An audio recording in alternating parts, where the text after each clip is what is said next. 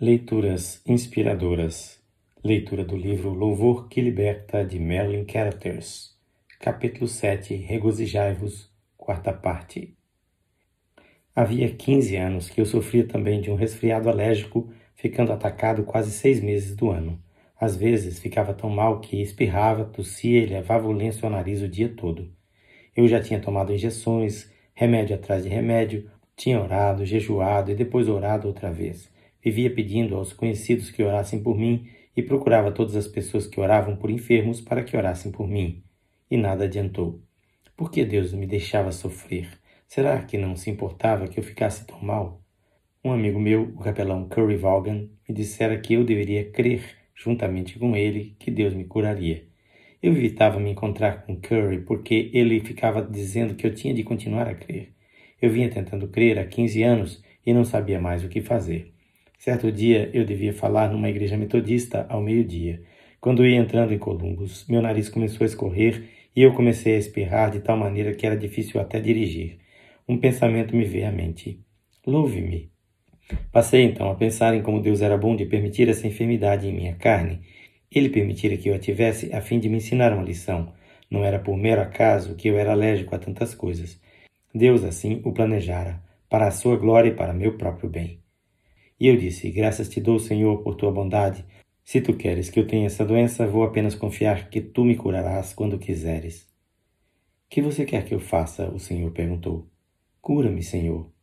Curar ou remover os sintomas? Mas não é a mesma coisa, Senhor? Não, não é. Está bem, Senhor. Cura-me então e não darei nenhuma atenção aos sintomas. Com isso compreendi que Deus estava me mostrando uma verdade nova e maravilhosa, Todas as vezes que eu orara antes e tentara crer, tinha sido derrotado porque os sintomas persistiam. Agora compreendia que os sintomas não significavam nada. Tudo o que eu precisava era ter fé na promessa de Deus. Então Satanás podia inventar todos os sintomas que quisesse.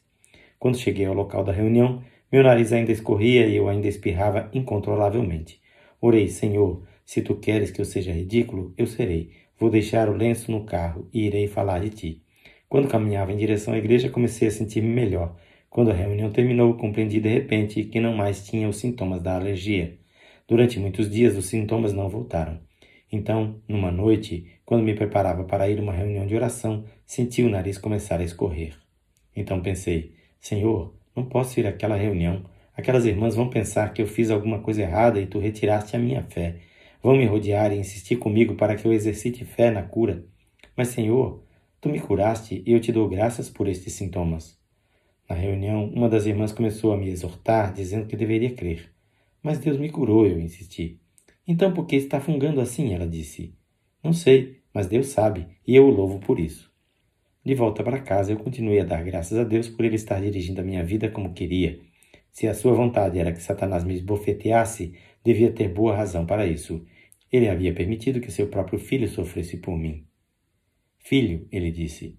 Senhor, disse eu, você tem sido fiel. Nunca mais terá um só sintoma. Mais uma vez exultei de alegria ali no carro, e nunca mais oraria duas vezes pela mesma coisa. Deus diz: Pedi e recebereis para que a vossa alegria seja completa. João 16, 24. Na leitura de amanhã iniciaremos o oitavo capítulo deste livro. Quem faz esta leitura é seu amigo, pastor Edson Grando.